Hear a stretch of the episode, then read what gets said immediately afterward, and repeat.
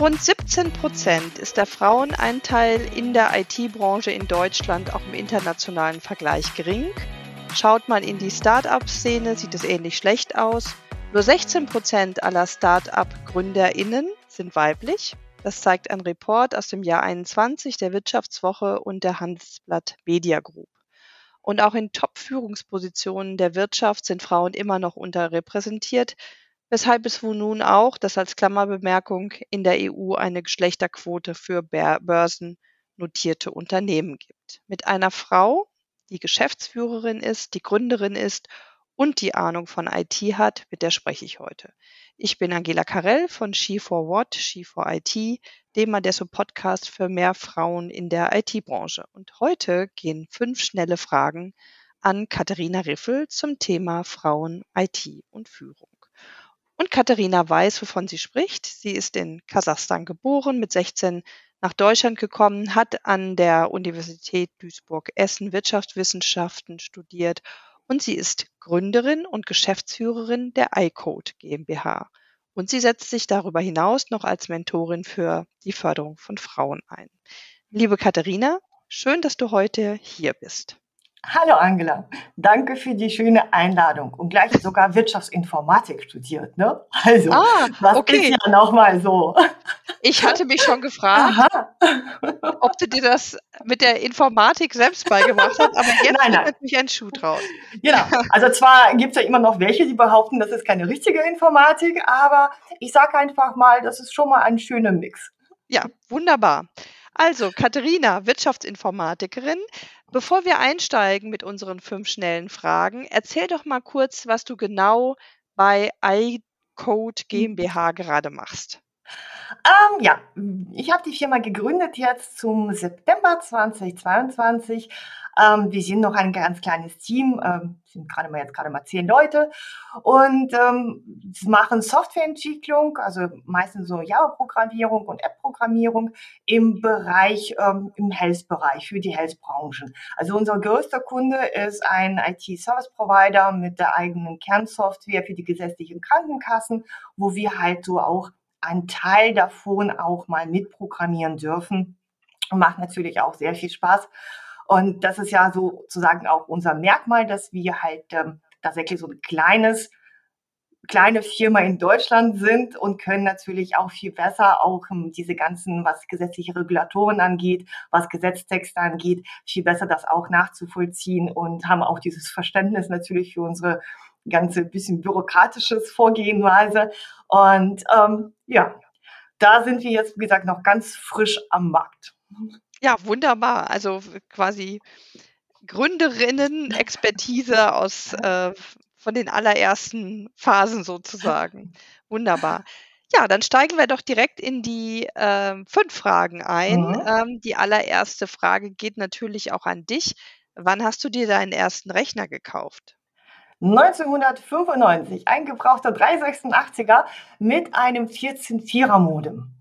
Deswegen dann meine Eltern dann ungefähr ab 21 Uhr auch nicht mehr telefonieren konnten, weil alles war noch damals eine Leitung.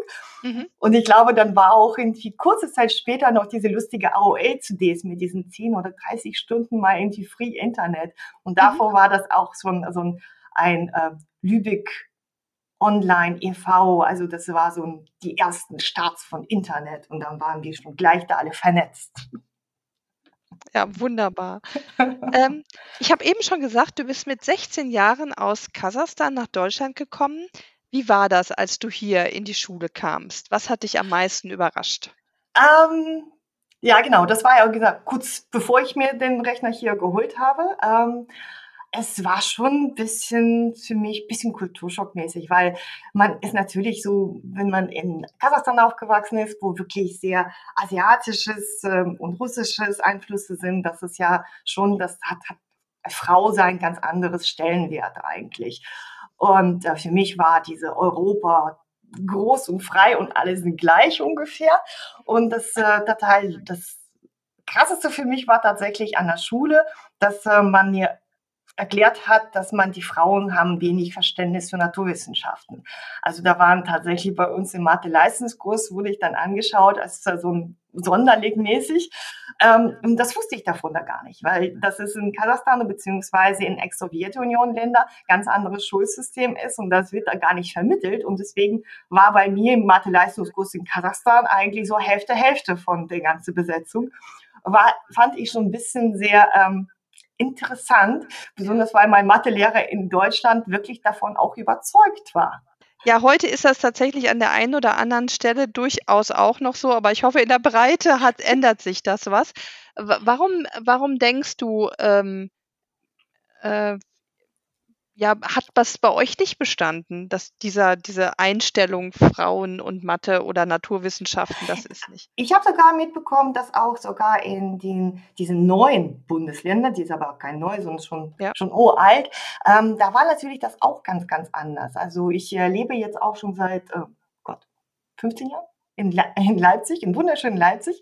Und da kriegt man das natürlich auch mit. Hier ist das schon auch ein bisschen anders. Ne? Also hier wird, war, war das gar nicht so. Das war natürlich einfach, dass in diesen ex-sowjetischen Ländern, in diesem Ostblock, mhm. da war ja jede Arbeitskraft eigentlich zu gebrauchen. Und da war es irgendwie, konnte man nicht sagen, irgendwie, du kannst was nicht oder du schaffst das nicht. Da war tatsächlich eher so die, ähm, natürlich andere Rollenverteilung, aber waren eher so, körperlich anstrengenden Jobs, so, keine Ahnung, Straßenbauarbeiter, das mhm. ist eher so ein Job für Männer.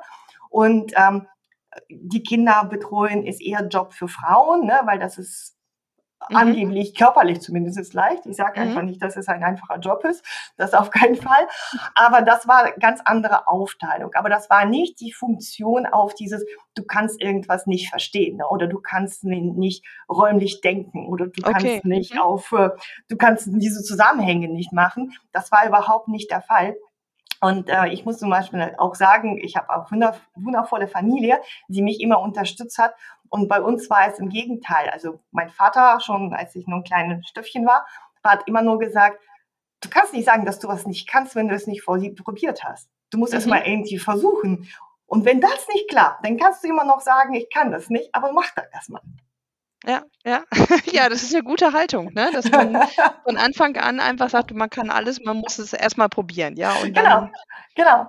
Und Ja. ähm, aber man hat natürlich in, in, in Westdeutschland natürlich diese Nachkriegsgeschichte, ne? Also weil wir kennen ja diese Story, wie das Ganze entstanden ist mit Mhm. Hausfrauengeschichten, ne?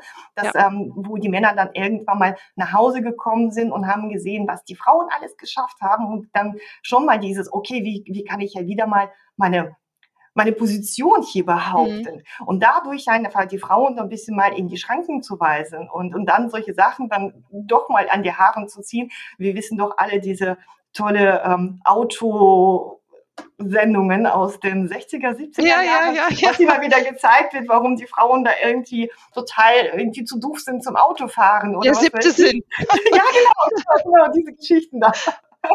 Ja, ja.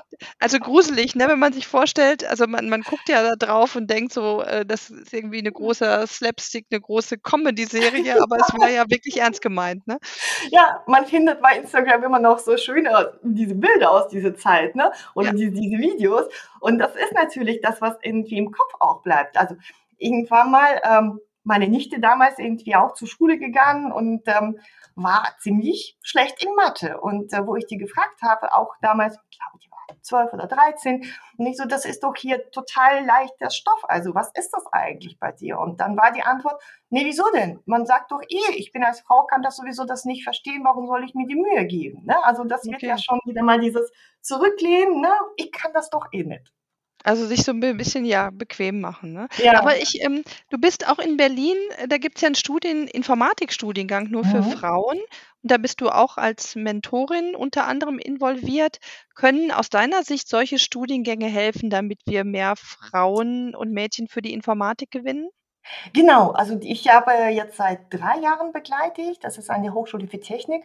Ähm, aktuell nur Bachelorstudiengang, die bereiten jetzt aber auch schon einen Masterstudiengang.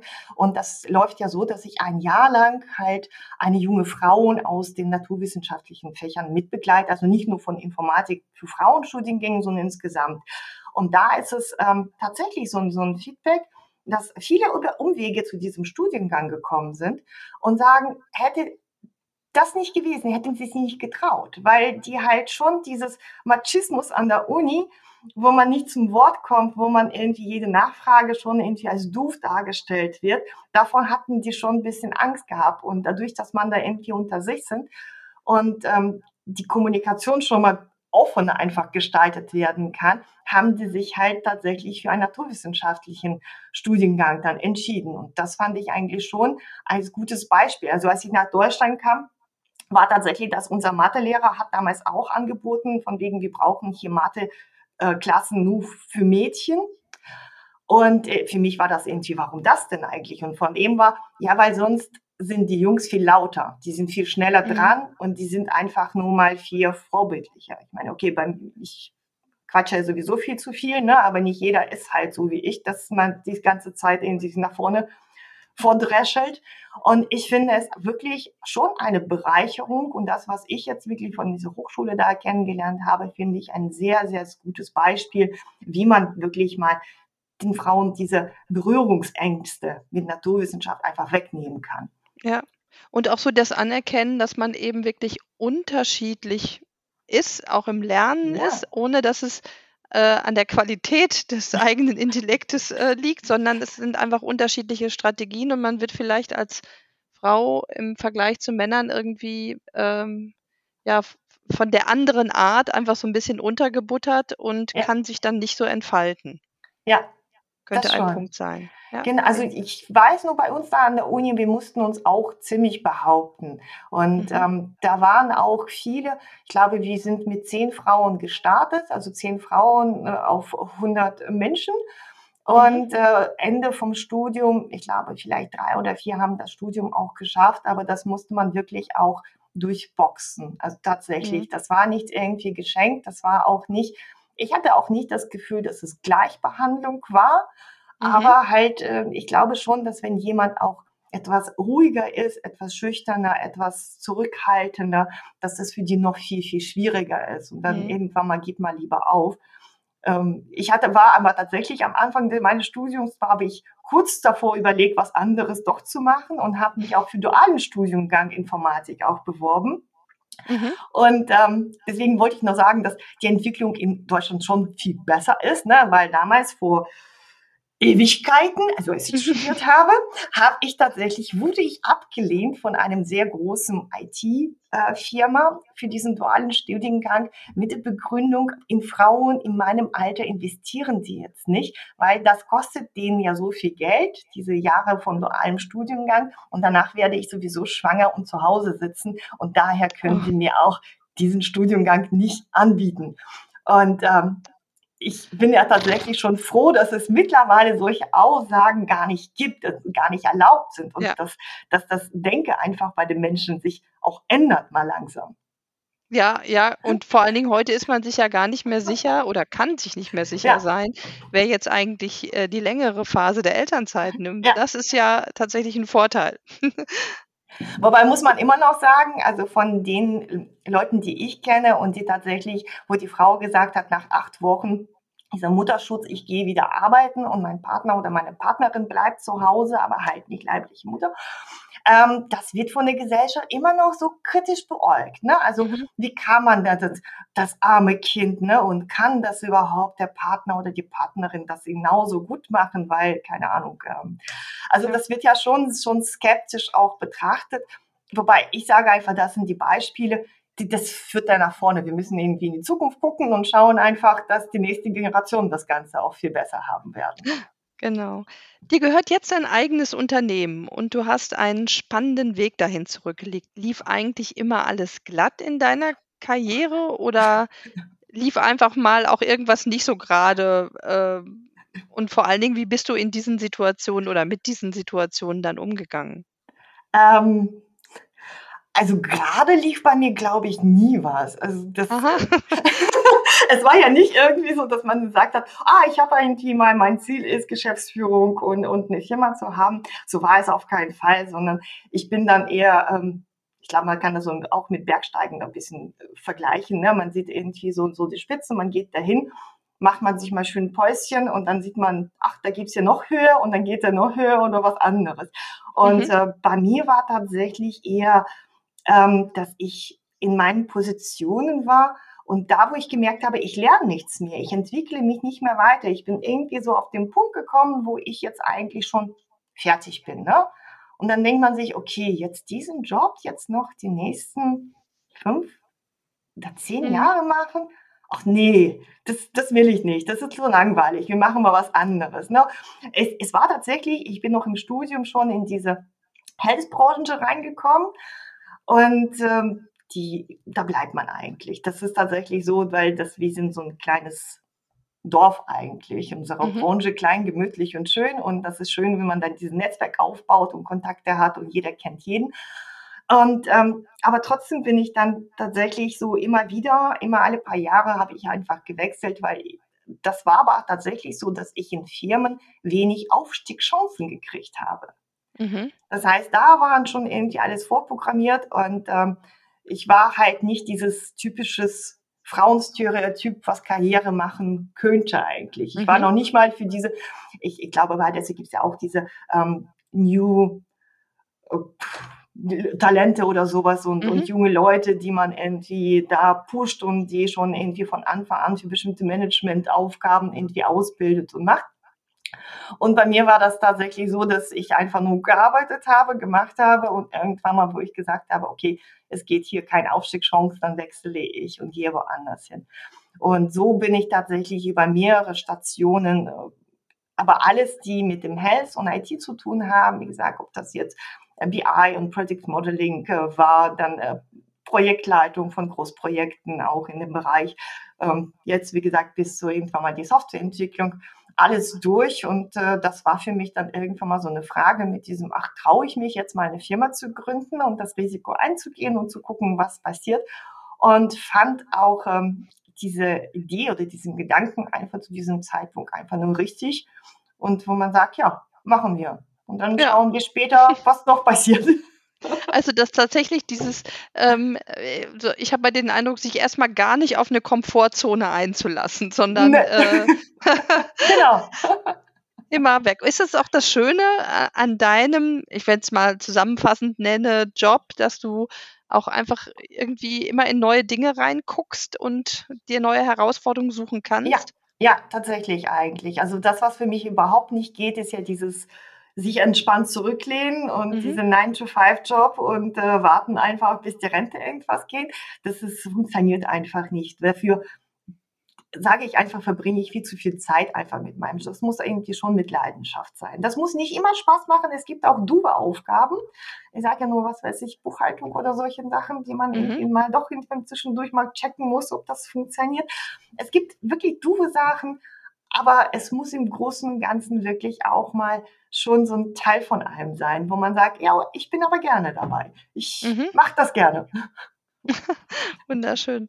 Ähm, du bist jetzt ja Gründerin, du hast gesagt, ja, frische Gründerin, du hast ja. eine kleine Firma mit vier äh, Mitarbeitenden. Was sind, äh, was sind deiner Meinung nach die wichtigsten Eigenschaften, die man als Gründerin mitbringen muss? Oh ich glaube, man braucht erstmal so einen super krankhaften Optimismus, dass alles gut wird. okay. Und viel Geduld, also man glaubt es nicht, ich bin ja tatsächlich nicht so besonders der geduldige Mensch, aber da habe ich Geduld auch gelernt und auch den Menschen diese Geduld auch mal zu vermitteln, auch mal, ne? dass man sagt, es ist kein Rom wurde auch nicht an einem Tag erbaut. Ne? Dummer mhm. Spruch ist aber so, man muss aber langen Atem haben bei bestimmten Sachen, durchhalten und natürlich die Neugierde haben. Das ist, glaube ich, schon mal die wichtigsten Sachen.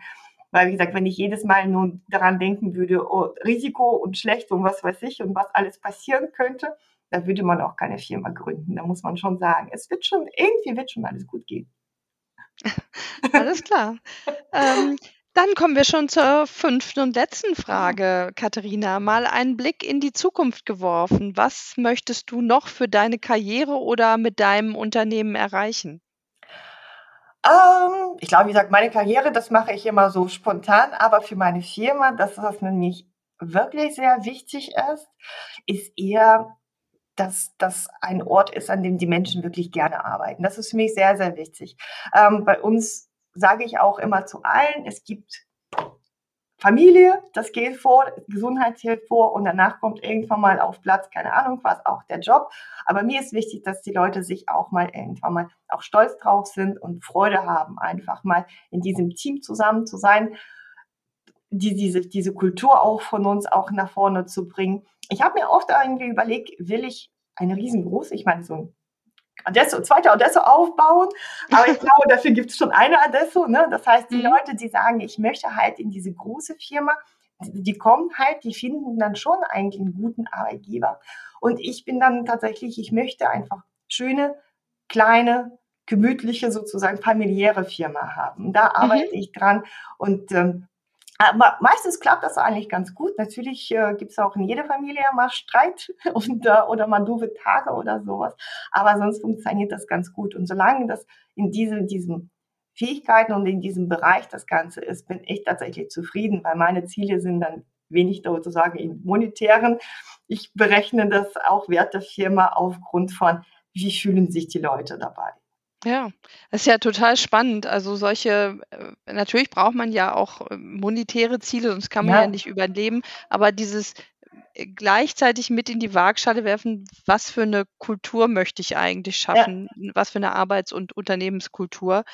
Das finde ich ja finde ich total Ne, großartig, ja. wir, wir sehen ja im Moment aktuell haben wir ja diese riesengroße Fachkräftemangel. Ne? Also Ja. das ist wirklich nicht zu unterschätzen. Und man merkt tatsächlich, auch durch Corona ist es nicht besser geworden. Es ist im Mhm. Gegenteil viel, viel schwieriger. Und ähm, dieses konservative oder altes Modell, wo sehr viel gesagt wird, okay, der Mensch gibt mir seine Zeit und seine Arbeitskraft und ich gebe ihm Geld dafür, das ist nicht mehr, das funktioniert einfach nicht mehr in der mhm. modernen mhm. Welt. Und das wird auch mit der Zeit sich auch anders entwickeln. Weil aktuell ist das halt, wir sind ja, glaube ich, noch in der Zeit der Arbeitslosigkeit irgendwie aufgewachsen, beziehungsweise unsere Ausbildung gemacht, wo wir wirklich nochmal mit diesem, oh, ich muss schaffen, schaffen und irgendwie vieles machen. Und die neue Generation, die kennt das nicht. Die sind ja eher so auf dieses, ach ja, ich, ich muss nicht unbedingt Führungsposition haben, ich muss nicht unbedingt Vollzeit arbeiten, ich möchte was vom Leben haben. Und da muss man sich auch als, als Unternehmen dann auch mal gucken, wie kann man das Ganze verbinden? Wie kann ich trotzdem so meine finanzielle oder meine Wachstumsziele und mein Geschäft irgendwie entwickeln und trotzdem diese Menschen, weil davon wird das mehr und mehr. Ich merke das auch tatsächlich. Mhm. Äh, wie kann ich die einfach so ähm, verknüpfen, das Ganze, um mhm. da für beide Seiten vernünftigen Erfolg und Zufriedenheit rauszubringen? Mhm. Also ich bin gespannt auf äh, die nächsten Jahre, ähm, wie ich dein auch. Unternehmen äh, sich weiterentwickeln wird. Danke dir, Katharina, dass du dir die Zeit genommen hast. Das waren fünf schnelle Fragen an Katharina Riffel. Vielen Dank. Dankeschön.